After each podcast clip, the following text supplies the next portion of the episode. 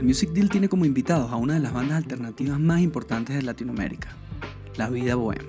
Luego de tres años en la publicación de La Lucha, su último disco, la banda lanza Último Round y Acción, como los primeros sencillos de esta nueva etapa. La banda nos cuenta lo que significó la producción de estos temas con un Dream Team, Rudy Pagliuca, Héctor Castillo y Carlos Imperatori. Una parte grabada en la Bestia Studios en Ciudad de México y la otra en Juke Joint Studios en Nueva York. Henry, Chevy, Tosta y el Mono comparten anécdotas, risas y experiencias que vivieron componiendo y grabando estos temas. También hablamos sobre la evolución de la banda, su nueva formación y qué podremos esperar del proyecto y sus publicaciones. Aquí la conversación con nuestros hermanos de la vida buena. Estamos contentos de que estemos aquí todos juntos y que haya salido el último round después de tres años. Que viva la vida bohemia. Qué felicidad estar con ustedes, hermano, contentos por este lanzamiento. Sé todo el, el trabajo que lleva un, un, disco y sé que ese primer, ese, ese, primer lanzamiento es liberador. Así que bienvenido, Topo. Está todo el mundo aquí. Todos. Tutti limondachi. Tutti. ¿Cómo está todo? ¿Cómo, cómo, cómo ha sido este primer día después del de, el último round? Eh, en verdad, más ocupado de lo normal, especialmente porque eh, a mi lado yo creo como que, bueno, un montón de gente, me imagino que al lado de los chicos también como que un montón de más mensajes a los que uno está acostumbrado. Pues. Totalmente, muchísimo. Yo creo que esa, esa es verdad la única diferencia, en verdad, muchos más mensajes, muchas más notificaciones de teléfono de las que normalmente tu teléfono tendría, es como que, a la verga, Total. De trabajo y amistades, familiares, todo, todo el mundo. De todo vaina. Uno tripió y el, el cariño todavía no se acaba. Hicieron, hicieron, se hicieron virales. Marico, sí, güey. un par de, un par de trending, trending topics en, en, el mundo. Du hast. Hashtag du hast. Du hast. Para todo el mundo. ¿Qué es du hast? No? Yo que no, no, no, he, no he visto escuela de nada, pero ¿qué, qué, qué? No, Ahora no te recuerdas. ¿No te recuerdas de Du hast? No. Du hast es la canción de Rammstein. Oh, sí. ¿Y por, qué, ¿Y por, qué, ¿y por qué se hizo Trending Topic? Bueno, porque, o sea, Trending Topic. no has escuchado el tema. Pero de pana no has escuchado, no, y no has escuchado Ramstein. ¿No te recuerdas cuando estábamos, escuchábamos Ramstein, la banda alemana? No me que acuerdo, sacó- pero explícame. pues. sacó- es, que, es que si te la pongo te No, acuerdas, no, ¿no? Porque sacaron, esa, esa banda fue famosísima. Sacaron Du hast, ¿no? Y entonces, ¿Y por qué se hizo? Hay una referencia en el track de Du hast. Marico, decimos Du hast. ¿no? Oh shit. Nosotros, Ole, nosotros, escuchamos, nosotros ¿Y la primera vez que lo por qué- escuchamos pensamos que decía brujas. Brujas. Brujas, huevón. Claro, qué arrecho. Wow. Pero está cool. Eso está cool. brujas. Está cool. Brujas está burda cool. Brujas hasta la compro, weón. Yo creo que eso en el momento en verdad fue literalmente lo más lindo. Yo amo, yo soy súper fan de las decisiones eh, of random decisions que actually como que llevan a algo interesante. Porque te lo juro, fue algo frenético. Siempre fue algo frenético y de- en algún momento eh, en- fue un chiste, literalmente, y todos, oh, fue- aquí fuimos metaleros en algún momento, chicos, podemos decirlo en alto y con orgullo. Entonces, el, el video ven cómo conocíamos la historia de Ramstein, weón, y entonces pero nos pareció chistoso. Además, porque, marico, esto es literalmente Ramstein, o sea, ok, es lo más funky que va a llegar al metal. Eso es lo máximo que te puedo decir. Te lo juro. Yo nunca más- conectaba mucho con ellos, sinceramente, ni con el metal. Claro, y eso es lo más funky que va a llegar al metal, ¿me entiendes? Como Ramstein es, es, te lo juro, es, es lo bailable de ese género, ¿me entiendes? Como que ¿No te acuerdas de que Era generación en TV todavía. ¿no? Sí. Yo me acuerdo de ese video. Ah, pana, ¿no? Videocito exacto. Puede que sí la, Exacto. la deberíamos poner. Sí, sí, sí, sí, Marico, tiene el mejor, solo de teclado de la historia. Es el beat de teclado más cool de la fucking historia. Marico, te van a levantar, Bueno, mientras hablan, voy a poner al día. Pero ¿quién escucha todavía Ramstein? No, pero ponla en el alto, marico. No, Yo, yo no, yo la verdad no. Yo nunca he escuchado Rammstein. Yo, yo, Yo no- Yo, Por eso o te sea, digo. es, es esa No. canción que me recuerdo que fue súper famosa, pero yo nunca he escuchado Rammstein. marico, después de, de que literalmente nosotros estábamos con la joda de Tujas y toda la pendejada, yo me acuerdo que en Nueva York la busqué en... eh, la puse, pues, la escuchamos. Eso fue un día en el estudio. eh, que tiene el teclado de... Y desde entonces, marico, literalmente la, la pongo en las mañanas, pues, me levanta. Ahí me he levantado Dujas de Ramstein, muy honestamente. ¿Tú te acuerdas de Dujas? sí, yo, Claro. yo, yo escuché el tema hoy en la mañana y escuché Dujas y fue que sí, lo primero que anoté. Claro, ¿no? claro. Y de una, como al ratito, escuché un poquito de Rackentry que sacaron un disco en vivo Yo no y volví a Ramstein y no ese ya. Marico, mentira, claro que te tienes y que estaba así todo toddler, y que, yeah, es un temazo. Pero yo también solamente escuché Sí. esa canción de Ramstein. Creo Ah, no, que esa es Ra- la única canción de Rammstein que estaba en ese disco Family. Claro. Ellos nada más Pero-. ¿Han visto el video de Ramstein cuando son unos viejos y los traen literalmente así empujados por una silla de ruedas? Ellos son alemanes. Ellos son alemanes. son alemanes, alemanes, son alemanes. man. Alemanes. Son alemanes. Alemancísimo. De hecho, en Alemania es una de las bandas de rock más grandes de, o sea, Sí, y las más rentables. de- sí, de hecho, creo- si no me equivoco, tienen como uno de los paquetes, eh, como un deluxe package de, de sus discos. Era, una- era una cosa carísima que fue súper buscado, que era eh, un paquete que venía con dildos, con objetos sexuales, porque el disco era burda de sexualoso. Entonces era una caja negra especial que fue súper vendida en Alemania y pues, ese es como que el éxito del verdad de Ramsey. Pues la gente las compraba por uno- una cantidad de dinero estúpido, unos dildos negros gigantescos, huevón, que venían en unas cajas donde venía el disco, pues. Cuando hicieron el porno. Mira, pero entonces eso es un guiño súper cool con respecto a esta vuelta, ¿no? Porque con Radio Capital fue más o menos igual la, la presentación, ¿cierto? O sea, siempre, tienen, siempre, tienen, siempre, siempre tienen como un guiño a alguien, ¿no? De lo que escucharon. Sí, creo que esta vez era el metal. O sea, la verdad, muy honestamente, No eh, propósito, ¿no? O sea, nunca ha sido a propósito. La verdad es que son cosas que ahorita las pones así y se escapas. Eso es donde, ¿cómo es que decía? Era Scorsese, ¿no? Que decía como que al final tú ves tu propia nostalgia, pues, ¿no? Y el comienzo del último round es una banda de metal ficticia, weón, ¿sabes? Y en verdad, Duja, esto es una banda de metal. O sea, esto no fue intencional, pero sí es verdad que hay un hilo común de el metal y esta canción, pues, o sea, yo creo que es como una canción que va dirigida a los metaleros que hoy escuchan funky music, marico. Capaz, weón. maybe, maybe, maybe. I like A mí it. me encantó Mira, y- cómo comienza ese tema. Me parece que es genial cuando no te esperas lo que sigue en una canción y siento que el último round no tiene. Son esos segundos que estás demasiado la expectativa y te pegas el baseline en la cara y que they're back. weón. Sí, weón, marico, imagínate. Y, y eso, Marico Strike again. weón. Y eso fue de ver, de ver cerveza cerca del estudio donde nosotros estábamos, que ponen mucho Iron Maiden. Y un día estábamos y pusieron of the Dark. Y fue como que, verga, hagamos una vaina tipo, eh, no sé si te puedo escuchar a Iron Maiden, ¿verdad? Es- no- nos estamos poniendo así muy... Bueno, pero es que Iron Maiden fue como pop, o sea, no sé, fue más pop. sí, mucho Iron Maiden, pero no soy fanático de. Iron Maiden. Bueno, Bueno, Iron nosotros- sí somos bien fanáticos. No, nosotros somos, somos fanáticos de Iron Maiden por una extraña razón. De pana. Todos de chiquitos escuchamos Iron Maiden y Sí, sí, sí. Rock in Rio en vivo es de los únicos discos en vivo que yo escucho porque no me gustan los álbumes en vivo, en verdad, a mí personalmente. Pero ese sí me lo bajé completo. Algo. De arriba abajo me lo sé. Pero en verdad es burda de raro que nos gusta Iron Maiden. Es Claro, extraño. es hermoso, es hermoso. Yo creo que, yo creo que esas cosas como que yo después cuando ya crecí y hubo un momento que yo repudiaba el metal, ¿sabes? Como que el momento que le entré más que nada las cosas como más raras que, bueno, vainas que tú y yo podemos decir, Héctor, por lo menos que son como nuestros papás, ¿no? Wyatt, Sí, Bowie. ah, Es- Cuando yo entré ahí, yo como que rechacé muy fuertemente el metal, weón. Y de repente como que fue un momento después me vida que, dude, no, no sé ni qué canción fue la que, me, que escuché, pero que dije, verga, esta es una puta buena canción. Creo que fui todo, que sí, Korn, eh, Falling Away From Me, que yo decía, marico, es Britney Spears, ¿sabes? Korn es Britney Spears con guitarras distorsionadas, marico. Creo como que desde ese momento fue como que, verga, weón, había como que algo ahí que no estaba viendo. Yo por lo menos, pues, mi relación con el metal. Miren, ¿cómo fue para cada uno? Me imagino que fue diferente. Trabajar con la trifecta eh, Imperatori, Héctor Castillo y Rudy Pagliuca. Eso fue un procesote. O sea, creo que to- todo comenzó con, con el puje de Rudy. eh, por unos viajes que yo estaba haciendo a ley visitando a mi novia. Mi novia vive allá ahorita todavía. Y mensualmente iba para allá y todo, siempre Rudy me decía, por favor, vamos a vernos. Y todas las veces que nos veíamos era, brother, vamos a hacer algo, por favor, tiene que ser algo ya.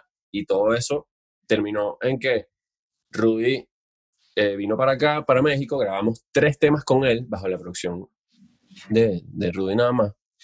Y después eh, mezclados por Héctor Castillo, nada más mezclados. Y después ya estaba la intención de poder finalmente producir junto a Héctor Castillo, todos juntos, as a team, como una coproducción.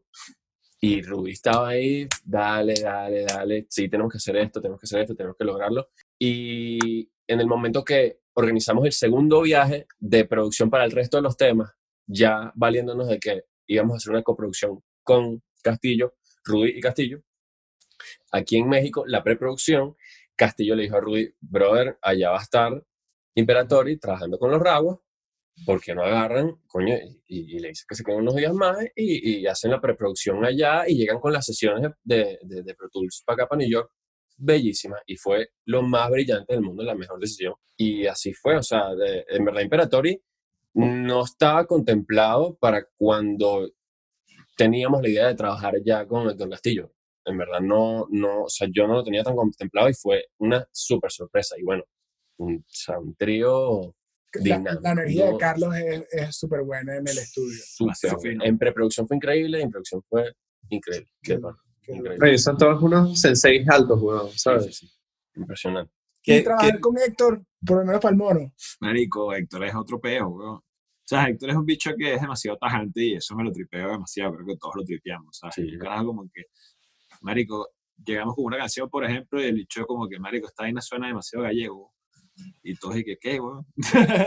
Amamos la canción y le dije, sí, esta canción está como gallega, bro. O sea, hagamos otra vaina. Y mierda. Y es como que, bueno, marico, aprieten, weón, porque tienen, les queda un día en Nueva York, weón, hagan su mierda, weón. Y tuvimos que hacer una canción allá desde cero, weón. O sea, tipo, Héctor se puso a tocar el piano, weón, este Henry se puso a hacer una melodía de voz nueva y marico salió la vaina, weón. O sea, como que es burda de fin de trabajar bajo presión, pues. Primera vez que lo hacemos, creo yo y la vaina funcionó, güey. O sea, salió un tema que se llama Please, ya lo van a escuchar cuando salga, marico, que burda de fino. y es un tema que salió ahí, güey. O sea, tipo, teníamos la estructura medio ahí amarrada y tuvimos que cambiarle toda la instrumentación, güey, y la vaina fue muy fina, pues. O sea, fue una, eh, una experiencia burda de fina y, y, que nunca habíamos vivido, creo yo, en el estudio. Y más allá de eso, como que a nivel de producción, marico, el carajo sabe mucho, sabe, sabe, sabe, cosas que, que uno no se le mete en la cabeza, ¿sabes? Tipo, y que no se le ocurre a nadie, weón, en el estudio. ¿Cuántos años tiene Castillo allá en New York, brother? Sí, sí. O sea, tipo...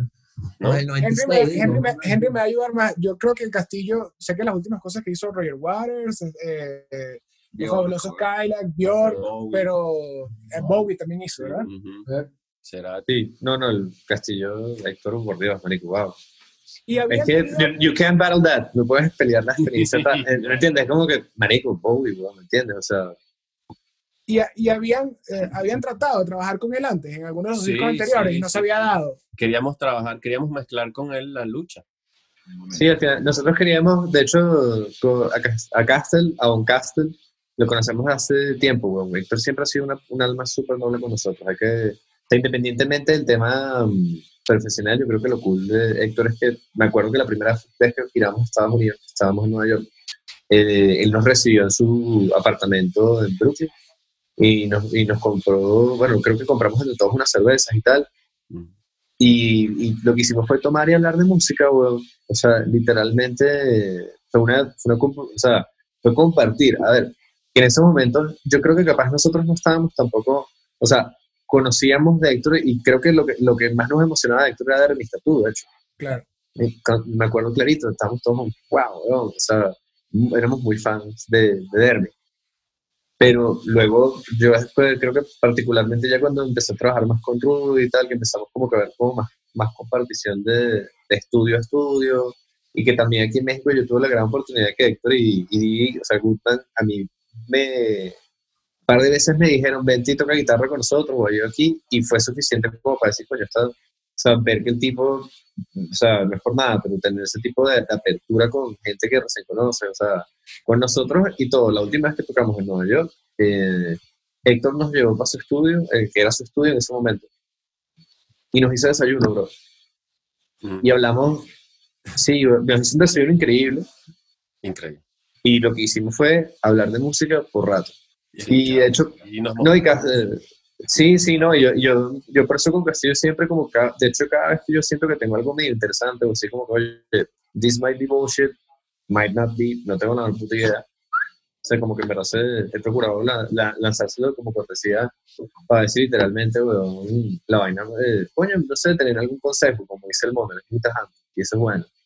Y con la lucha, de hecho, nosotros intentamos mostrar la lucha con él, Y él me dijo como que, mira, estaba viendo que no solo a nivel de tiempo, sino presupuesto, también yo creo que mucho, eh, o sea, en la lucha es muy collage, pero no a género, a nivel de, yo creo como que de clips de audio. O sea, porque tiene demasiadas cosas.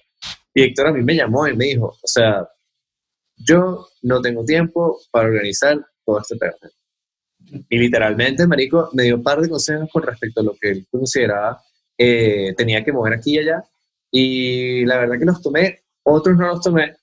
Y Marico, y al final quedó Carmona, Leonel Carmona, esto es importante. Esta, esta es la primera grabación que sale sin Leo en mezcla. Leo es la única persona que ha estado en todos los equipos de, de grabación del avión.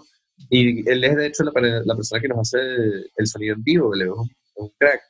Y en la lucha, de hecho, yo creo que eso es una cosa que fue invaluable para mí como la última etapa con, con Educadora y Leo, en la cual literalmente hicimos que todas esas cosas, como que toda esa amalgama de, de archivos de audio, básicamente archivos de audio, o sea, fuera algo literalmente que sonara como lo que yo tenía en mi cabeza, que era como que se cogía, que se abría, que, que se sintiera un poquito como que vivo, ¿sabes? A nivel electrónico, que tuviera como mucha textura y mucho movimiento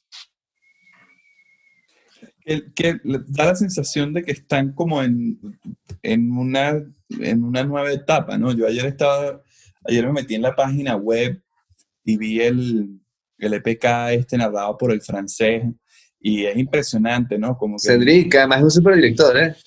Sí. Super director, sí. Hizo el de Famas Loop, el último. Ajá, Cedric de Bois. Buenísimo, brother. O sea, como que es como un, un ¿sabes? A los que tengan chance de verlo, métanse en la página yo soy la eh, y chequenlo.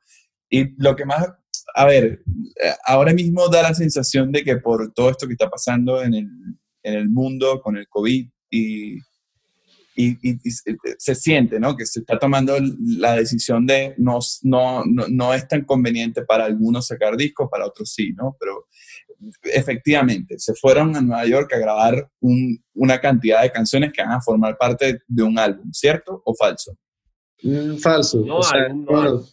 falso, falso. Porque al final del día nosotros ya no funcionamos bajo ese concepto. La, la vida simplemente lo que hace es ir a trabajar y hacer canciones. De esta etapa de, digamos, de composición, producción, de música, o sea, ahí está de todo tipo. Está desde cuatro canciones que de hecho hay que revisar cómo se llama. Ya están grabadas, pero hay que revisar ediciones.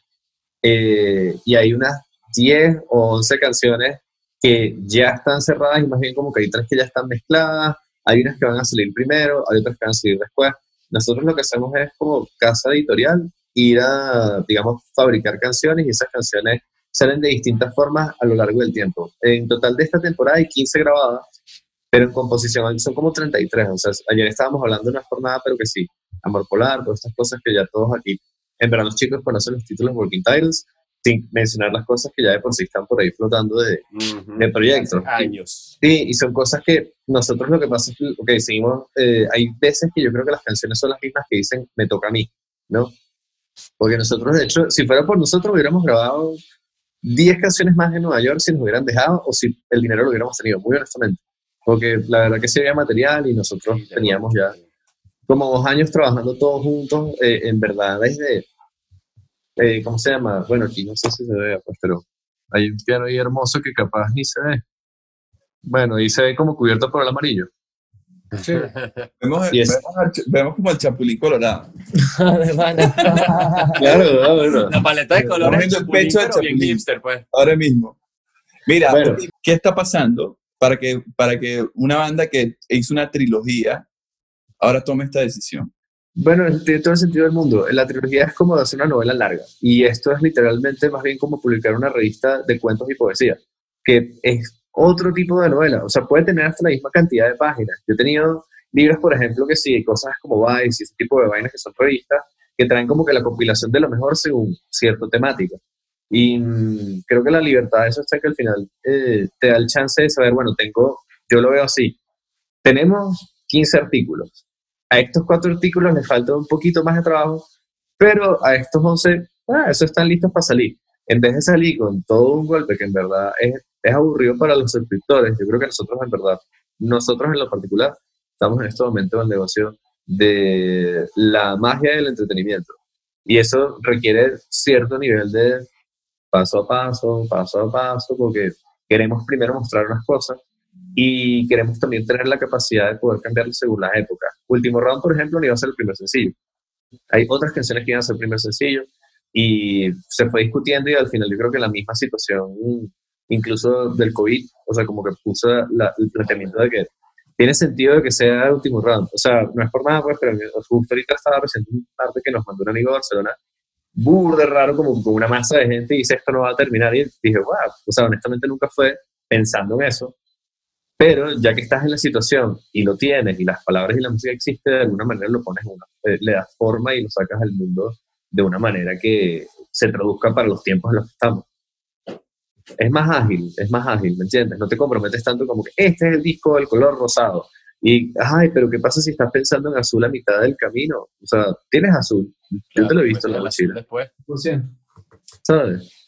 Tengo que admitir que a mí me, duele un poquito pensar que a lo mejor no, va a existir un disco como tal. Va a existir de otra forma. Yo creo que esto también es parte de nosotros ajustar a los oyentes a que vamos a hacer, porque ¿qué pasa si sacamos un EP que dura dos horas? Sería la grabación más larga de la vida de Bohemian Club, ¿me entiendes?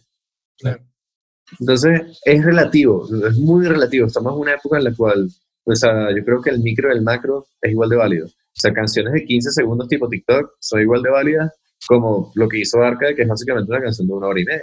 Mm. O sea, pues lo puedes hacer. Ya no es como que tienes que voltear una vaina o necesitas un CD player y las los tenías que tener dos. No, lo puedes correr seguido si quieres o o sea, jugar con la vaina, la gente tiene estado interactivo con YouTube. Sí, o sea, queremos adaptarnos a los tiempos. Nosotros no queremos vivir en la época de la nostalgia que ni siquiera llegamos a vivir. ¿Por qué? ¿Sabes? Nunca a mí llegó una disquera, en verdad, en verdad, la disquera que tuvimos, era una disquera indie, nos dio la plata suficiente como para hacer básicamente lo que teníamos que hacer. Pero todos esos cuentos locos de que toma 500 mil dólares y que, dude, jamás. Entonces, Siento que es una realidad. Ajá, pero sabes que lo lindo de eso es que cada vez tenemos más medios. Tenemos laptops, tenemos eh, grabación digital, tenemos celulares, tenemos la capacidad de poder hacer maravillas con nada. Y eso para nosotros que somos eh, curiosos, creo, y digo todos aquí, pues, ¿no? Siento que es una superventaja más que una desventaja, esa, esa democratización de, de los medios de producción. Totalmente. No, totalmente. Me parece, lo suficientemente curioso. Me parece, o sea, como, o sea, lo tengo que felicitar porque honestamente en, todos los que estamos aquí trabajamos o estamos en proyectos como banda y es difícil, coño, estar en una posición, no sé si acertado o no, pero donde están ustedes. O sea, esto es un negocio del entretenimiento y si uno no entretiene, en verdad, como que a mí me encanta escuchar un disco de arriba abajo, pero sé que eso no es lo que, así no va a trabajar, así no funciona y no va a funcionar. Entonces, funciona así capaz para ciertas personas, ¿me entiendes? Como que el álbum, yo siempre pienso con lo de nosotros como que es que si igual siempre lo puedes poner todo en una gran compilación o lo que sea, siempre el, el, oyente super fan siempre lo va a tener. Pero lo que no va a tener es que si se lo das todo de una, no sé si vieron lo de Tom York de Anima, al llegaron a explicar eso. Sí, el, el, el, film, ¿no? En lo que Ajá, el film de, de, Anima. A mí me parece que eso es una de las estrategias más acertadas que yo he visto de, de release de mucho tiempo, porque al final en vez de lanzar videos a los pendejos, lanza uno largo, uno unido, que no es por nada, pero el público de Tom York creo que, que es gente que quiere ver eso, una especie de mediometraje. Ese es el que hace Paul Thomas Anderson, ¿verdad? Sí, Que, subieron en. Increíble. Sí, a ver, que es distinto a lo que está haciendo Bad Bunny, que me parece rechísimo igual, por cierto, o Rosalía por ese lado, ¿sabes? Que son películas, películas, películas, películas, ¿sabes? Siento que es otro tipo de, de contenido, es la misma cosa, pero distinto. No sé si tiene sentido. Por eso decía micros y macros, weón. O sea, hoy es tan válido. hizo un disco, película, como, no vale, weón. Este, el pana lleva sacando sencillos de hace cinco años, weón. Mira, y que desde la perspectiva de ustedes, porque claro, la, la gente va a escuchar la música y interpretar lo que quiere, pero entonces el último round, ¿qué, qué, están diciendo acá, según la perspectiva de ustedes? ¿Cuál, ¿Cuál es el mensaje? Sí. ¿Cuál es el mensaje que llegó? Y porque, en parte por eso eligieron este track y, cambié, y sé en, la interna, porque lo, conocemos, que además iba a otro. Tipo, no, no, sí, claro, sí. Eh, ahorita sabes, bueno, el mensaje dice que primero que esto no va a terminar, que deberías irte acostumbrando al viaje. Y te, eh, va a ser repetir, repetir, comenzar eh, no va a terminar. No va a terminar. O sea, creo que voy a hacer énfasis en eso. Eh, ¿Y qué otra cosa podría decirles acerca de lo que llegó? Que lo persiga, pues, porque, porque igual te está persiguiendo. Y los, eh, veo, y los veo todos con sus guantes y mascarillas así literalmente corriendo por dinero falso, ¿me entiendes? O sea, los vi en una foto con unas bragas amarillas y es inevitable. mamá huevo, acaban de llegar unas donas. Beastie Boys. Que- Y ayer escuché la entrevista de Escuela de Nada y dicen que Beastie Boys tal vez es la banda que más está influenciando a la vida buena hoy en día.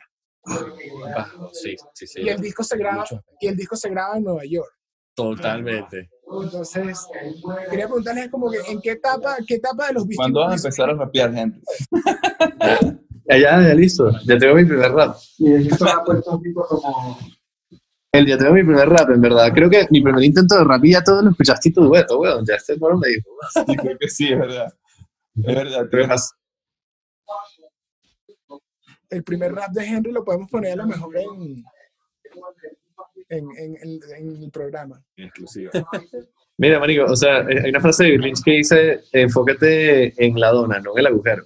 Y es verdad que es como que la manera más, es, es como la frase más optimista que yo he escuchado con respecto a un artista. ¿Sabes? Entonces enfoques en lo, en lo hueco, ¿sabes? Qué bueno. está. Perdón, Mon, perdón, Mon. No, no, no. eh, lo que quería preguntarle era, en verdad, ¿en qué etapa de, de Beastie Boys le gusta a cada quien, a cada uno ahorita? Estábamos hablando de eso justamente en la entrevista y yo me puse a pensar eh, después de la entrevista y creo que sí, es como el disco para mí que es el que más yo conozco, en verdad. Sí, es como que, bueno, no sé, o sea, siento que estamos más en esa onda que es como más experimental, por decirlo así, pues. Claro, no era, no era- no era tan punk rock como Eh, los primeros discos de Exacto. ellos también, punk rock, hip hop. Exacto, Exacto. como que más actitud punk rock, este es como que un poco más.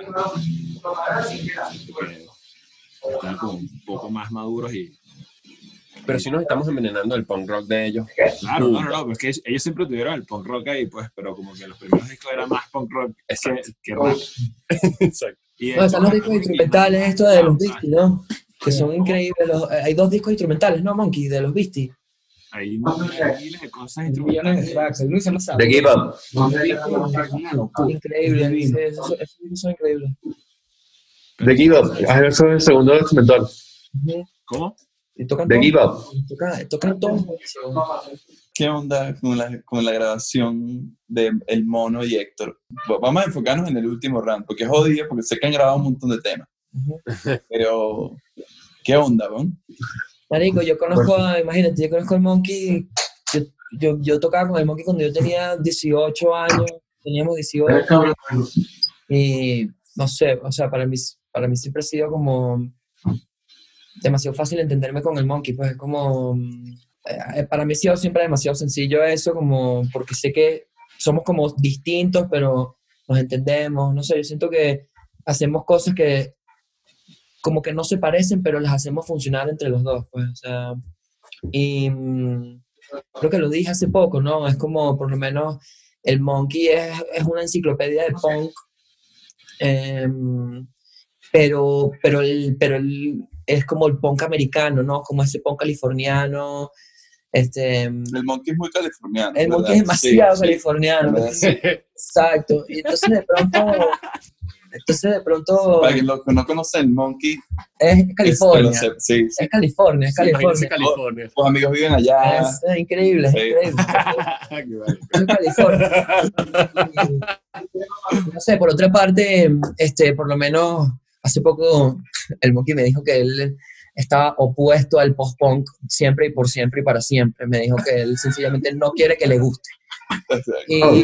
Qué heavy. y, y, y por una parte, por una parte Henry y yo sí nos tripeamos muchas bandas, entonces de pronto como que caemos en unas cosas que ca- caemos en unas cosas interesantísimas de, de que hay una cosa que se siente muy californiana por parte del Monkey, pero de pronto yo no estoy, estoy lanzando más como para el lado, no sé, vainas inglesas y, y- Pero sabes que yo te digo algo, cuando yo estaba grabando Gang por aquí en La Bestia hace como tres años, weón, la única persona, mi único amigo que se llegó, que yo le dije a varios, brother, brother, brother, como que hoy, hoy me toca ser ingeniero de esta vaina. El único que se llegó fue Monkey. Monkey se llegó todo loco, ¡pah! abrió la puerta de marico y Andile ahí, weón. Eso la el carajo es sordo, entonces tenía la guitarra, huevón, bueno, era sordo, perdón, en paz descanse. Marico, marico, Andy, weón. Sí. tenía la guitarra, marico, sabes, tipo, en la bestia, huevón, hay, hay amplificadores que de pana, sabes, tipo, lo pones en volumen 2 y te mueres, huevón. Este carajo lo tenía en volumen 10, huevón, yo suele salir corriendo a esa vaina, así que, marico, no puedo más, huevón. Este carajo, ¿qué le pasa, huevón? todo el día. Sonaba durísimo, sonaba demasiado. Bueno, Henry, que era el ingeniero de la sesión, me imagino que estaba, marico, que iba a morirse. Pongo No, y yo, estaba, y yo, estaba, y yo estaba súper cagado, pues imagínate, weón, yo amo Gang of Four. Pero, ¿sabes? Son estas cosas, Gang of Four es súper británico, es súper post-punkish, weón. Demasiado rechazado. Y son vainas que de repente el mono te dice como que, marico, me encanta. Y dije, verga, qué bueno. Ah, es que, es que ayer estábamos hablando del post-punk y le estaba demostrando de que le encantan un poco de banda. He dicho que sí, esa banda, he dicho que, he dicho que sí, no, esa banda, esa banda es arrechísima, pero yo estoy opuesto. y. Y le dije que, y que marico, pero de Cure y vaina, sí, de Cure me encanta, pero, pero no, no, no, no me gusta. Y que, ¿Cómo que no te marico, gusta Cure, marico? marico, no, no. Mira, a mí me parece como bien, bien interesante porque el, eh, yo llegué a estar en donde era, en nuevas bandas que tocaron con los cascos estos amarillos. De- eh, ahí estaba, estábamos, ¿eso dónde fue? En- En la castellana, en la la castellana, en la castellana. castellana. Y yo recuerdo, o sea, una de las cosas que, que ahorita venía en moto para acá y es como, es bien loco porque yo recuerdo que el mono probablemente si no estaba ahí, estaría por ahí Héctor igual, o sea, estamos, siempre estamos como cerca del círculo, ¿no? Claro. Pero el ver esa personalidad también reflejada en esto nuevo que se está haciendo, ahora incluyéndolo a ustedes dos, es como mierda, ¿no? Impacta en el sentido de que existe la misma voz. El, el- cuando digo voz, digo la personalidad del proyecto, ¿no? De eso que escuché en la Plaza de la Castellana, que me movió y de, y de, y de la misma manera que escuchando este track, pero ahora tienen a estos dos caballos dentro de, dentro de la formación, ¿no? Entonces, le pregunto como que qué tan complicado ha sido esta adaptación de parte de ustedes y de parte del- de los miembros de la banda y qué están disfrutando Marico, de para, esto, ¿no? para, mí, para mí ha sido cero complicado. O sea, yo tocaba con los muchachos También los antes. conoces, es como Es que, que- es que yo tocaba con los muchachos, weón, Sí, tureado con nosotros ya. Este, y con Monkey tengo, tuvimos una banda cuando teníamos 18 años y para mí fue tan... Yo tuvimos un proyecto que duró nada más un concierto. Henry y yo tuvimos un proyecto juntos que tuvo nada más un concierto. ¿Cómo se llama? Éramos Henry y yo y Valeria y entonces fue como Henry me llamó un día y que mire, y que vamos a, vamos a un bar a tocar canciones que, que estén nuevas y tal. Termina una canción hoy, ya, ya, ya, ya. Y fue como que, dale, sí va. Y Me da la impresión de que últimamente yo los invito a planes burda de raros a todos, weón. en la, en la ¿cómo se llama? el lugar de curry. Era como un lugar de curry. que ese que hablaste de ayer. Marico, ¿qué tal? Juro que tal fue, fue así. Yo le conté a este fue burda y como que, marico, vamos a hacer canciones y vamos a tocarlas en un bar en Curry que van a hacer una muestra de arepas, weón. marico, y la canción que tocaste me, me, es arrechísima, Damasco. ¿Te recuerdas de esa canción? Esa canción la tienes seguramente- No, eso- yo tengo burdas esco- escondidas ahí, pero que también sabes que, marico. Damasco, esa canción. No sé si te pasa a ti, no sé si te pasa a ti con tus cosas que haces tú solo, como que de repente como que ciertas canciones, como que ya, es- o sea, como que si no las haces en el momento, como que, Sí, weón. como que ya no pasan, ¿entiendes? Y capaz luego te agarran de nuevo, capaz como con un riff o una cosa, porque yo me acuerdo que ese riff lo estábamos haciendo tú y yo aquí en México, weón. Sí, weón, total. Esa fue la primera vez que vine con ustedes a México. Que estaba, exacto, que tú estabas sustituyendo a Dani, eso fue como en 2012, weón. O sea, con la gira sí. de nuestra, exacto. Eso fue el- me pintaron la cara y Te pintamos la píntame. Sí, weón. Marico, la, cara pintada, qué bolas. Y, y, y nada, después cuando terminó eso, los muchachos me llaman porque en Cera habían grabado, bueno, mil tracks, weón. Entonces, entonces, nada, nos hicimos pana, ¿no? O sea, nos hicimos burda de pana. Además, cuando yo vine con los muchachos por primera vez en México, como en el 2000, ¿cuál, Henry? ¿qué, qué año fue eso? Como, Antes de Será, ¿no? Sí. exacto. Eh, exacto. Monkey ya- el Monkey ya estaba Será. aquí. Claro, fue, con- fue antes de Será, fue antes de Será. eh, Ah, 2012. es- Black exacto, el Monkey ya estaba aquí. Entonces yo me vine para México con la ilusión de visitar a mi pana, el Monkey, ¿me entiendes? Entonces, no sé, so- somos panas hace demasiado tiempo. Yo creo que si no fuésemos panas, la vaina no, la vaina no jalaría, marico. o No, sea, no cuajaría. Seguro que no.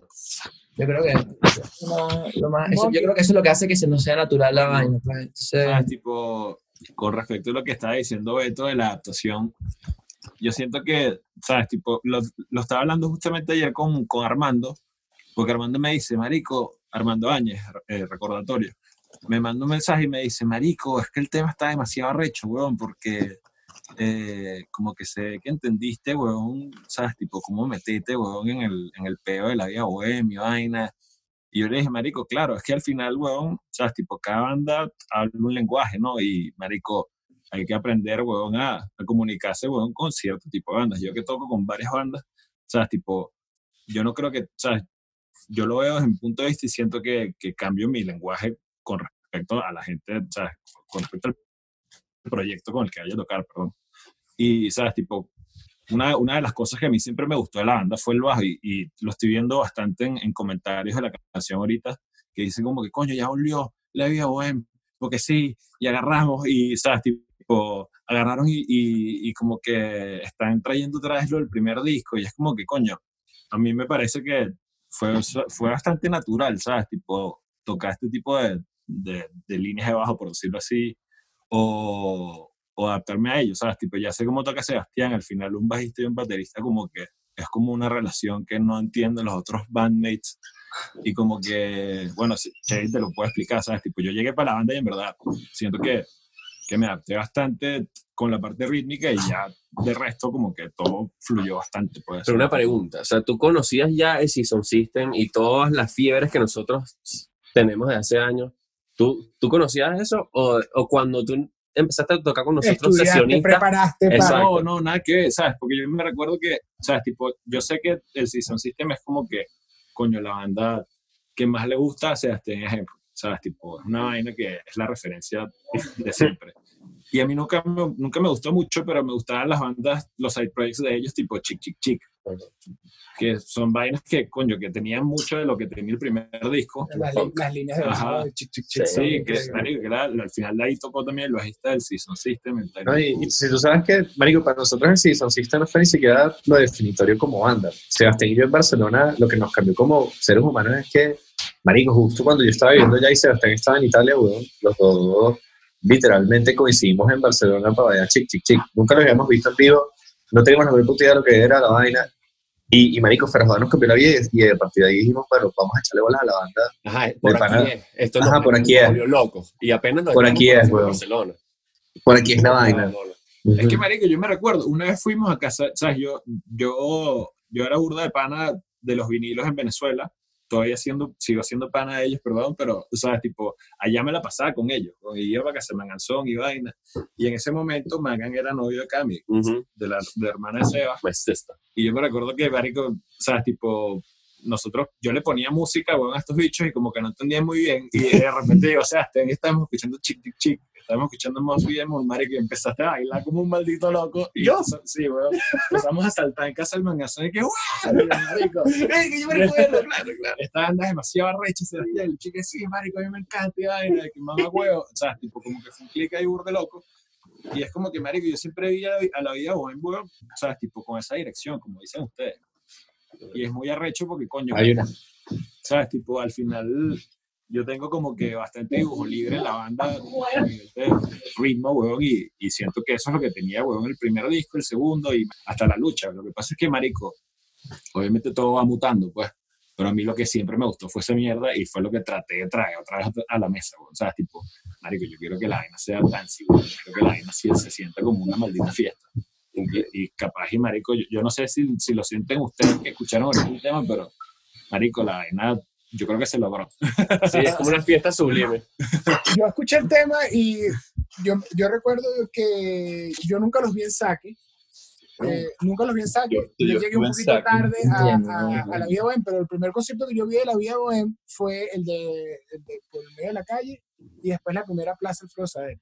Que yo me llevé, yo me llevé mi handicap y yo estaba ahí grabándolos y Ah, hice- te estabas formando parte yo, de... era, yo era parte del, del, mini, del crew de ese momento De la resistencia. y de la resistencia. y recuerdo que cuando los vi en vivo y vi la reacción de la gente, dije, mierda. O sea, esto no lo había visto nunca. Y yo, yo, crecí, o sea, yo, yo crecí en esa generación de desorden público, amigos invisibles que se hacían un montón de conciertos, pero la energía de, ese, de, de esa generación era diferente y se sentía eh, eh, increíble. Después de ahí me recuerdo que fui, fui una vez con ustedes a eh, ¿cómo se- Punto Fijo, un 25 de diciembre, que, Claro, que salimos de tu casa. claro. Esa foto que sale atrás, la Claro. refinería, Sí, sí, esa sí, foto la sí. tomé, la- Sí, esa, foto la tomé yo. Y hola. Y el otro día la encontré, por cierto, en un, en un disco duro. Yo quería preguntarles, ¿en dónde les gustaría grabar un... Me dijiste que no te gustan los discos en vivo y me parece curioso, porque yo soy fanático de los discos en vivo. Nosotros grabamos en vivo, marico. Ahorita grabamos en vivo, las bases. Las bases están la- ¿Dónde les gustaría grabar un live, el disco en vivo de la vida bohem de sus 70 canciones que tiene? Hemos tenido varias ideas, verdad. Hemos hablado muchísimo de hacer un buen en vivo. O sea, live session en un sitio bien, si no es emblemático, sea elegante o, o- o que sea interesante. Hemos hablado de, de las grutas de Cacahuamilpa hace años, ¿no? Nunca me De- voy a olvidar. de Euskadis. No me voy a olvidar de ese proyecto. Claro, marico. Sí, este Héctor y yo, de hecho, tenemos un proyecto silencioso que nunca le hemos dicho a la banda, pero al resto de la banda. Pero es verdad, pero literalmente nosotros hemos dicho siempre como que en Joda que quisiéramos hacer un en vivo en Euskadi, en el País Vasco. El- Muy buen amigo Sí. del País Vasco, buenísimo ese título, ¿no? Live at Us- Euskadi. ¿Nunca han visto el, los lives de Manu Chao. Es que esos lives que no paran. ¿nunca han visto el live session de Torimoa que, que se llama Live at Tron y lo hacen en el desierto? Sí, increíble. Es como un live at No sé por qué la primera vez que vi eso, como que de alguna manera tuvo una analogía hacia, el- ¿sabes? Como que, venga, los únicos que pueden hacer esto son la vida, maldita sea. No, pero Yo Ah, creo que ustedes tiene no hacen uno, si ustedes no hacen un concierto con los seguidores de ustedes, con público. está de pinga la sesión en vivo, pero. O sea, el- yo no. Yo no conozco un público más entregado que el de ustedes. O sea, es como que yo siento que la gente se merece ver eso, ¿sabes? A distancia, que es, lo, que es para que lo que sirve en verdad un concierto en vivo, ¿no? Como, Sí, claro. Porque es que sí se hace. Yo, yo recuerdo que habían mini Henrys Sí, weón. Sí, en, claro. en- en- Sí, en sí, la casa de él. Sí, sí, sí. Y dice, claro. wow, shit, pintados de Sí, pintados y que marico, Sí, the Con, lentes, weón. Con, Igualitos, Marico, igualitos, igualitos, weón. igualitos. Sí. Yo, estaba pensando, como que ah, ayer, mujer, ¿cuándo fue la primera vez que vi a la vida? No me acuerdo, honestamente, cuándo fue el primer show que vi. Pero sí me acuerdo un, uno de esas doble tandas de Discovery Bar con vinilo. Y me acuerdo una noche que Rorro marico, vamos a ver, como que se acaba. Y bueno, dale, me llegué. Y, me, y llegué cuando ya la vida estaba tocando como a mitad del show. Y, marico, la gente, ¿sabes? Estaba pasando lo que yo en mi vida había visto en un bar de estos, ¿sabes? En Discovery que me acuerdo que traté de pasar por, ¿sabes? por, por pasillito para atrás y la vaina fue, estuve media hora, weón, que, bro, permiso, permiso, bro, permiso. y la gente estaba como todos pintados, la cara todos vestidos de blanco, y era que sí, marico, what the fuck, todo el mundo cantando las canciones, yo me acuerdo que a mí me encantaba Cigarro, pero old school, que era como, el riff era rechísimo, pero Cigarro sí, la primerita. Y, marico, la gente era, si sabían todas las canciones, y era que, weón, ¿en qué momento pasó esto? ¿Sabes? Si la semana pasada todavía no... Y es demasiado bonito ver la vida bohem como público. Me pasó en el Cusica, ¿no? que tocaron el día antes que vinilo. Y hice un post y fue, ¿sabes? No, pude tomar dos fotos, weón. Como que tenía tiempo que no lograba una conexión emocional, porque la vida bohem también, hablando como, para mí es, es como emoción, ¿sabes? Cuando yo escucho la vida bohem, a mí me transmite algo, ¿no? Y con eso siempre yo me he quedado con todos los discos. Y este también tiene como una emoción ahí bien arrecha, pero ver, ese, ese, ese show para mí fue, coño, bien bonito, porque tenía años que no me pasaba que estaba con una banda, con una cámara guindada aquí, que no tengo una foto en el teléfono, ¿me ¿entiendes? Lo hice con Raconteur, que no se podía, Queens of the Stone Age, ¿entiendes? Tipo, y cuando me- Claro, es que, que fino que lo hayas agarrado así, porque honestamente, o sea, la verdad es que, o sea, la intención es literalmente, we're here to serve, ¿me entiendes? Como que, o sea, si no es suficiente, es porque es una terapia. O sea, yo, lo veo así, pues, como que estamos involucrados. Nos, nos metimos en este pedo en el cual, ¿en qué otra situación tienes a 15.000 personas mirando en la misma dirección? Yo siempre he pensado eso, que puede sonar tonto, pero no lo es. O sea, ¿cuántas veces tú ves a 15.000 personas mirando para allá? ¿Qué están viendo? Alguien cantando. Eh, ok, o sea, como que eso no es lo que, ¿me entiendes? Una vez que ya entiendes como que necesitas mucha información cultural. Si tú eres una alienígena, llegaras a la Tierra y llegaras a un montón de pendejos, literalmente, con con los celulares arriba, pero no llamando, sino con literalmente una luz, viendo por un mismo lado, mientras un pan así, ¡ah! tú dirías, coño, ¿esta gente qué, en qué trip está? Yo siempre he pensado, coño, es muy lindo porque eso que está pasando en ese momento es una especie de terapia. Y la terapia, cuando funciona, cuando, cuando es lo que todos queremos que sea, eh, estamos en el momento. Y en el momento somos libres, ¿sabes? Y pues, y cuando digo libre es como, eres libre de no tener que estar haciendo una función. Se te permite hacer cosas irracionales. Pues ese carajo que te está dando una botella. Todo lo que te dijo tu mamá, que no tomes la botella del desconocido. Toma la botella. Confía en mí. ¿Entiendes? Como que... Y el mundo se pausa y somos, marico, quienes eh, mejor nos pensamos cuando estamos en la oscuridad, yo pienso. Somos los, los mejores amantes, ¿sabes? Los más fieles, eh, ¿cómo se dice? Defensores de la justicia, O sea, por alguna razón, mmm, coño, Marley es muy fuerte, weón, por ejemplo. O sea, tú piensas, o sea, las palabras y los hechos en vivo eh, te da como power, ¿no? Yo siempre he sentido como que verlo a él, me sentía como que, ¿sabes? Como que, manico, bebe de, la energía del león, porque el león está ahí para demostrarte que, que existe una posibilidad de mundo distinto, pues, ¿sabes? Así sea por 30 minutos, ¿sabes? Por 30 minutos puedes confiar en que las personas que tienes al lado son tus hermanos, pues.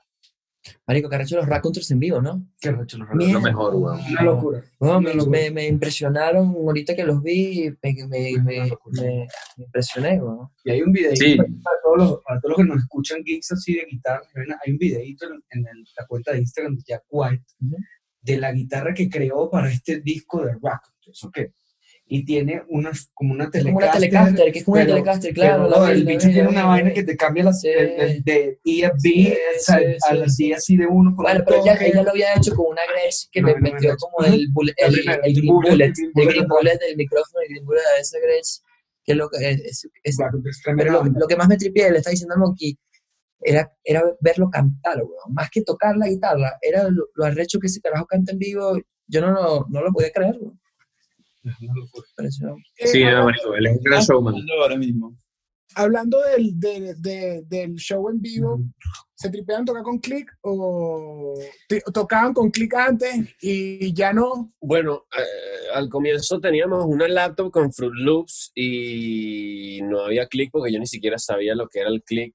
O sea, simplemente yo me encontré con Henry que eh, lo que hacía era vainas en laptop y era como que, bueno, vamos a basarnos en lo que estamos haciendo aquí en la laptop y ponle volumen y vamos a montarnos encima. O sea, tipo, no sabíamos nada de, showmanship en lo absoluto. Y después fue que empezamos a conocer ya, uh, ¿sabes? No, no. Eh, por ejemplo, Claudio Ramírez nos empezó a ayudar, grabamos el EP, y ya nos explicó de, de, grabación, que necesita un clic, y que para en vivo también funciona, y que de repente si quieres lanzar cosas y que no se escuadren, que necesitas un clic, ¿no? Entonces fue como que, ah, coño, todo empezó a cobrar sentido y me empecé a acostumbrar al clic, porque yo en, en, mis clases de batería, yo, yo era un vago, yo soy un vago, yo, yo en verdad no, no practico mi instrumento, yo soy más de, me digo, vamos a, vamos a curar esta idea, no sé qué, y en verdad, recuerdo siempre que en mis clases de batería yo, yo en verdad era como que qué fastidio un clic, profesor, o sea, qué fastidio, qué fastidio un rudimento, un clic. Entonces el pana como que, bueno, ¿qué quieres hacer? Vamos a sacarnos unas canciones metálicas. Ok. Entonces ponía todo volumen las canciones metálicas y me montaba encima. Es decir, el clic no existió para mí, sino en, en, nuestra, básicamente. O sea, grabando el EP anterior a eso y en nuestra. Y sí, obviamente ya es como que yo, yo necesito clic. O sea, eh, eh, ahorita que estábamos grabando en vivo en New York, creo que ni siquiera estábamos hablando con Cachorro, que, que él como que, tipo, bájame el clic que yo sigo la batería, pero yo tengo que tener clic, yo no puedo vivir sin el clic. Sí, como que todos tocamos, weón, eh, siguiendo a Sebastián, pero Sebastián sí tiene su clic, pues. ¿Y en vivo también? En vivo también. Sí, en vivo también necesito mi clic. que se lo quita, weón. O sea, tipo cuando tocamos lejos, por ejemplo, que la era un pego porque tenías que como que sincronizar el clic de él, huevón, con el sintetizador mío que hace marico el arpeggiador. La vaina era que si mamá, huevón, imposible. Porque no teníamos las conexiones MIDI, esa vaina es un pego todo loco, huevón. Entonces, marico, Sebastián, el dicho, de tanto que toca con clic, me imagino que el carajo agarró, huevón, y el carajo, o sea, se pega a todo lo que tenga un ritmo, huevón. Es marico, rachísimo. Funcionaba brutal. Y además como que empezamos a llamar más, weón, ya no era tanto así como que tocamos la canción y ya, sino como que, marico, hacemos lo que nos dé la gana, el intro dura, marico, dos minutos, después, marico, hacemos esta vaina aquí. Claro, nos quitamos el tema de la secuencia. Ajá, como que la banda, la banda ha evolucionado en esa parte así de que ahorita, bueno, en música burda gente nos dice así como que, marico, ahorita como que las canciones duran más, weón, ¿qué, qué está pasando? Y marico, lo que hacemos es tripear, o sea, Exacto. y Sebastián es el que nos manda, pues Sebastián es el que está diciendo ahí como que, bueno, marico, aquí este es el Ya se acabó, ya se acabó. Sebastián sigue teniendo el, el platillo en, Sí, en weón. el sí. ¿verdad? En el piso 3. Claro, eso, eso me lo copié Te para. de, de Battles, del baterista de Battles. Marico, yo me acuerdo cuando estábamos grabando el video de Fuego Azul, que ese fue tipo, eso era todo lo de la diama de Mary, tipo, marico, ¿cómo haces para que el platillo esté demasiado alto? en un palaco, no sé. Qué risa, weón. Mira, y há- hábleme del estudio, bro, que locura ese es que bolas el ventanal de ese estudio, Tú ¿no? fuiste, weón. Claro, yo, pasé- yo fui para ese estudio. Marico, Sí. Y la sala de abajo también, la- como que el estudio de abajo Ey, es mejor que el de ¿te arriba. tengo un ping-pong abajo? Sí, sí, sí. sí. Ah, No, yo no me- jugué. Me, eché pari- partidas con Glenn y el bicho es un crack, weón. En El bicho es un. Messi en ping-pong. No hemos jugado ping-pong. No hemos jugado ping-pong, weón. Aquí un, Pero- un inciso rapidito, perdón, el, el estudio que están hablando es el estudio donde la vida grabó la segunda tanda de estas canciones y donde los Raguas también hicieron unas cosas. No, nosotros fuimos a visitar a Héctor porque mezclamos unas cosas con él. Entonces no, fuimos como al estudio principal y, y era y, y nos mostró como el área, ya, ya habían alquilado el área nueva. Eh, no, no, no, no. Ya depende cuál es el área nueva, cuál tú, cuál tú te refieres Lo que está nueva. detrás de la cabina de grabación. Ah, eh, ya, ya con nosotros tenían esa, esa parte, pero no la remodelación. Eso Pero lo no- van a remodelar para Pero agrandar. viste cómo va a quedar esa mierda, Sí, ¿no? Sí, sí, sí. va a quedar que iba a poner el piano ahí al lado En donde, en donde guarden las baterías. Ajá. Guau. Sí, no, no, o sea, el Jimmy Silk Joint es un lugar con mollo, así, yo creo que esa es como que la única definición que hay. Hay lugares que tienen mollo, Yo mano. la voy a grabar ahí, sí. Y, y está lleno Glenn, que es el, el, el- ¿cómo se llama? El, el otro, el, el otro owner ahí, weón, tiene como que, eh, ¿cómo se llama? ¿Cómo le diría? Es que, es que lo de Glenn está muy cagado, porque tiene muchos cuadros de luceros, de gente como muy importante, Robert Johnson, o sea, Y él es el que tiene la compañía de sonido, ¿verdad? Claro. Marico, el bicho Claro. toca guitarra demasiado recho. Una vez Monkey y yo estábamos en un pasillo. toca guitarra bien arrecho. Marico, a Jimi Hendrix, weón, sentadito así. Negro, ¿Qué esta vaina? Nos acercamos, el bicho toca guitarra rechísimo, juega ping-pong increíble, tiene todo eso Es la mejor peroles, persona del mundo. Marico Glenn. Marico Glenn la lleva muy, muy. Es que, es que hay gente que tiene conocer, mollo, Glenn. ¿Qué? ¿No llegaron a conocer a Glenn? No, no, no. Marico, grafitero. El grafitero, exactamente. El Ah, además de yo quiero grabar un disco ahí. Además Claro, claro, es que la locura del espacio abajo es Sí, que no joda. Sí. Marico, de Yo- hecho, de, de hecho, nosotros ter- terminamos, estábamos grabando un post en el estudio de Cheo, que, que es otra cosa, y, y fuimos para allá y fue, mucho, fue mucho chalequeo, fue muy cómico. Y que, ahora hay que grabar un disco aquí. Marico, weón, Claro. fue, fue lo mejor de lo mejor de lo mejor, weón. Además, demasiado Sí. Marico, yo utilicé 14 guitarras, el otro día No. estaba contando, weón. Claro. Yo le mandé demasiados mensajes al mono cada vez que montaba un pedal y que, marico, ¿qué es eso? No puede sí, ser no, que no, eso. marico. Weón. Grabamos con O sea, el cuartico de abajo es como un estudio serio.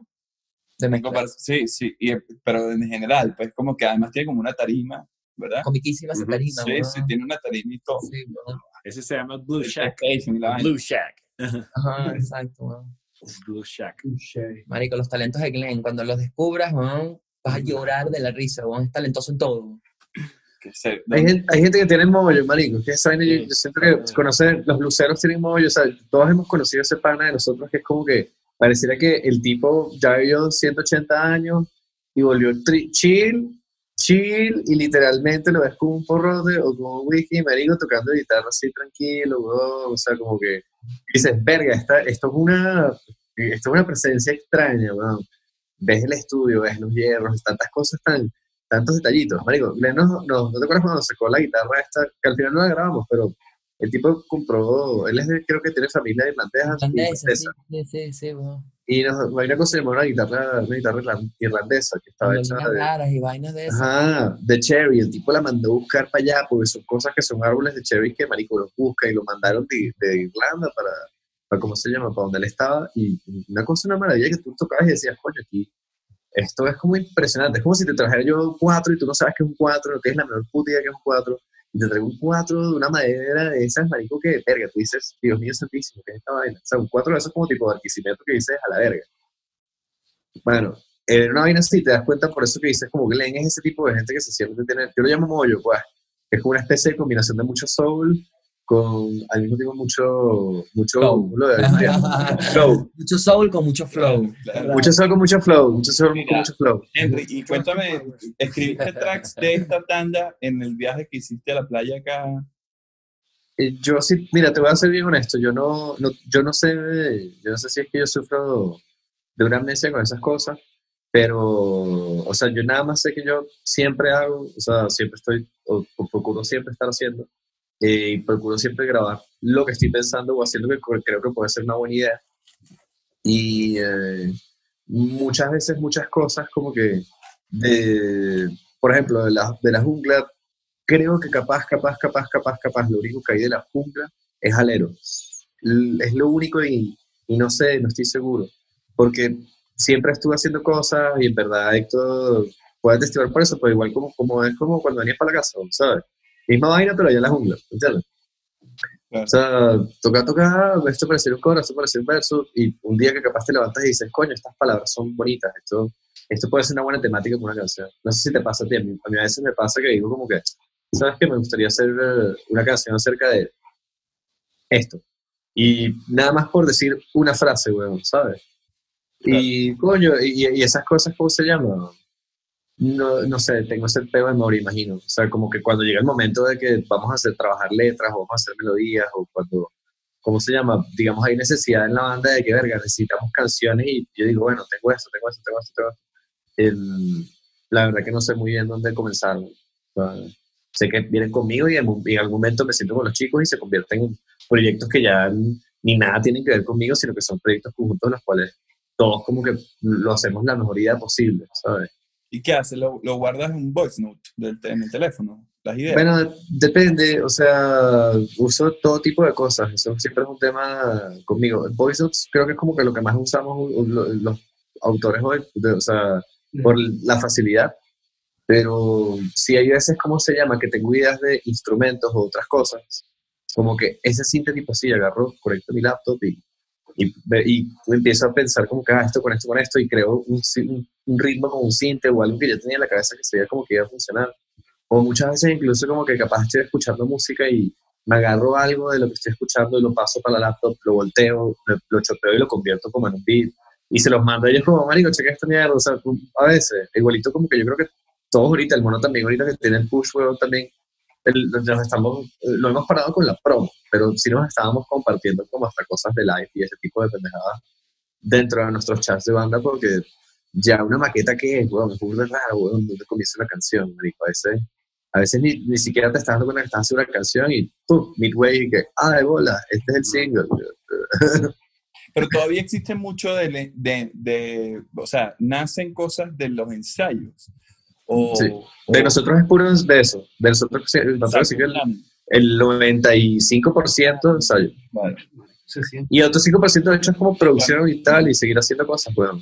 Yo siempre me he preguntado, es que es, co- es como, sí, sí se siente, pero a veces no sé por qué en algún momento uno dice, mierda, weón", de- o sea, qué, pa- qué loco sería si sale de alguien solo, ¿no? Sí. Como que, obviamente no es así. No, no, no, Pero no, a no, mí me funciona pasa esa vaina con Temi Impala, que es como que tú escuchas esa banda, ese carajo, Sí. tú dices, mierda, qué locuras, qué locuras. Pero, pero yo no creo que eso funcione así tampoco, ¿eh? Pero ¿Ah? yo, yo no creo que eso sea así tampoco, ¿eh? Con el señor Kevin Parker. Porque he Me parece que... No, no, pero es que, pero es que al final uno como autor lo que eres es el editor. O sea, tú muchas veces, el, así traigo un pana que literalmente, manico, me, así, el mismo, ¿cómo se llama? El mismo Dave Friedman, weón. Esa gente toda aporta dentro del proceso, ¿no? Yo creo que al final cuando estás hablando de artes autorales, te digo como que es imposible no ver, en mi opinión, es imposible no verlo como cine. Es como que, el marico, o sea, el, el, el protagonista de la película muchas veces no es el director, ¿me entiendes? O sea, el protagonista es el que mejor puede hacer el papel. Y el director es el que mejor puede organizar y en verdad, marico, la- o sea, el fotógrafo, tantas cosas, imagínate, o sea, es como que es una obra colectiva, es imposible que esta gente, o sea, no es que, no es que esté quitando crédito, yo, yo he visto sus vainas, pero también conozco sus colaboradores y, y estoy seguro que ahí el power de esa decisión está en el escoger esa persona. Es decir, voy a trabajar con Claro. este pan amigo, que este pan amigo es con quien yo sé que las canciones las saco rápido, eh, con este mezclador, porque este mezclador entiende la manera que, que yo veo las cosas. Yo también he visto demos y cosas de Tame Impala de, ¿cómo se llama? El Reason Me, ves luego en los mixes, y te das cuenta que se tomaron decisiones de producción que, que son importantes, güey. O sea, eh, de todas formas, sí, güey. O sea, imagínate, hasta mismo James Burfield hizo System, que nosotros siempre les jalamos burro a las cosas. O sea, James tiene una. eh, eh, el Season System, si es una banda grande, si acaso, es porque James ha sido increíble escogiendo sus colaboradores, nivel David Bowie. Eso es lo que hacía Bowie. La gente muchas veces no habla de eso. ¿Qué crees que hace? O sea, Bowie tenía ideas y escogía equipos.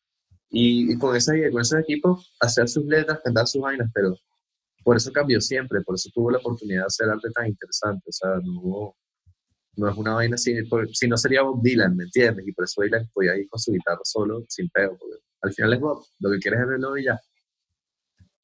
Mira, planes ahorita- las giras que obviamente no hay, pero están, si, si quieren salir a tocar, ju- sí, ¿no? Claro, lo que pasa es que no, no va a haber giras aquí. Yo creo que nuestro gremio lo que está consciente es que el, el en vivo no va a ser una realidad como hasta el 2021, yo creo. Yo también pienso. Debe ser un poco como frustrante tener un disco que no pueda. No, o sea, o- marico, no es una mierda, Sí, no, no sabía ni tocarlo, me imagino.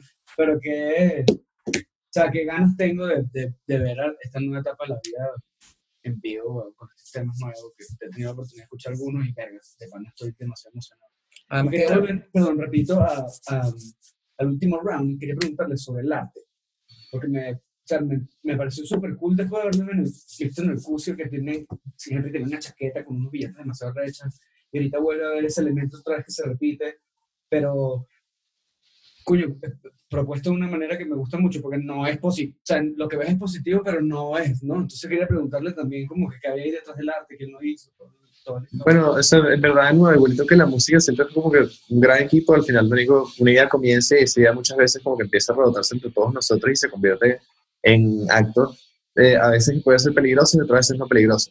Tú estabas en Miami cuando estuvimos haciendo lo de la quemada de billetes, por ejemplo, ¿te acuerdas? Sí.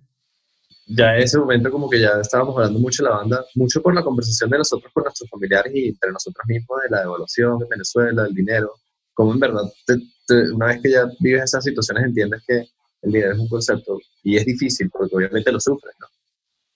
Pero toda esa pendejada como que nos llevamos con nosotros para la cabeza.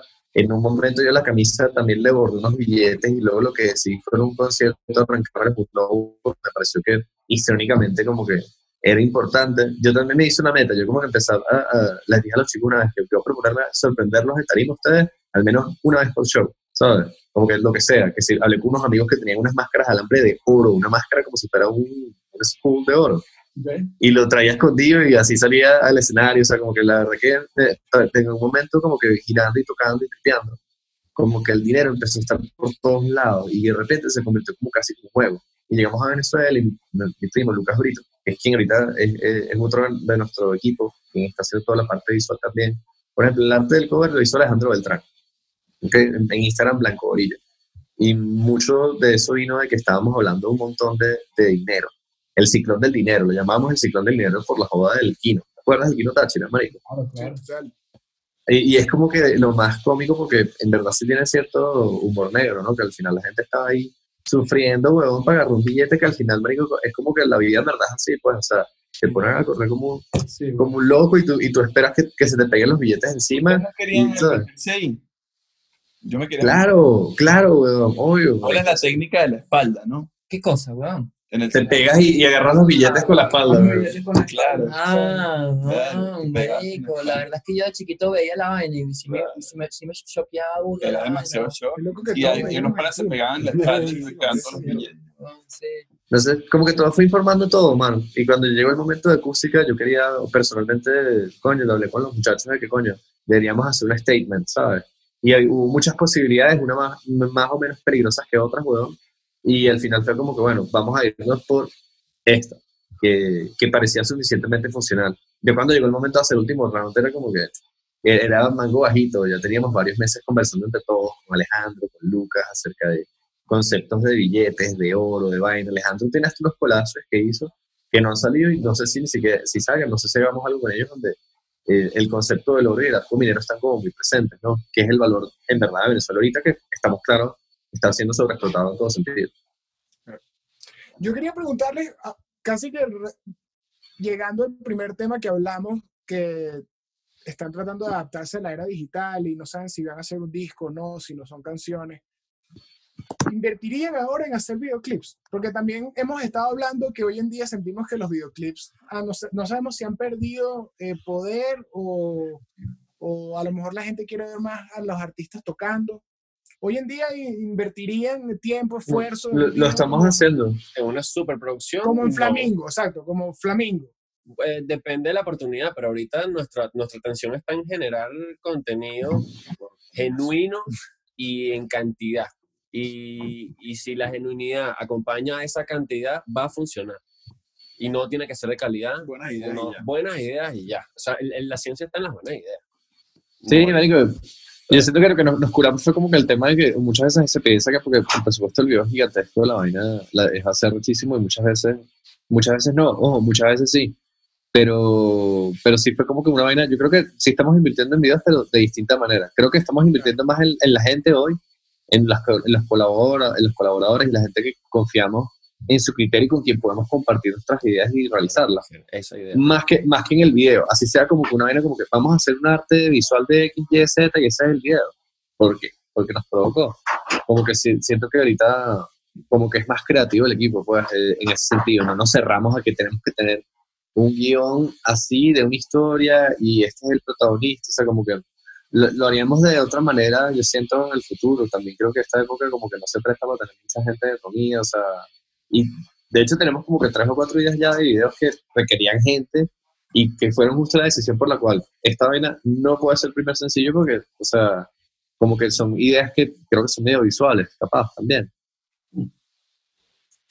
Cuando, cuando, están grabando cuando están grabando las canciones se les ocurren vainas visuales, o sea, empiezan ya como a la imaginación comienza a volar o es ya cuando está lista la, la canción que dicen, ok, vamos a enfocarnos en hacerle un video a esto.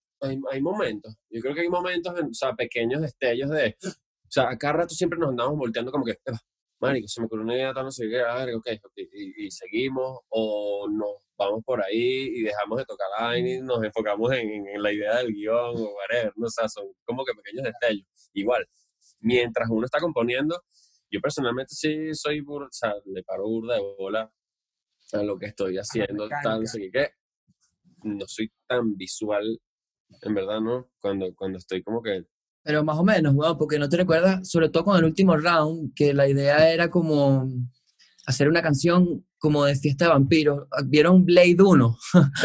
claro, claro, Wesley sí, Snipes es su mejor momento. Sí, las referencias visuales siempre están presentes. Exacto, Sebastián y yo teníamos esa referencia como que queremos una fiesta de vampiros, fiesta de vampiros, fiesta de vampiros, fiesta de vampiros, Blade, Blade y... Y fueron para la Y...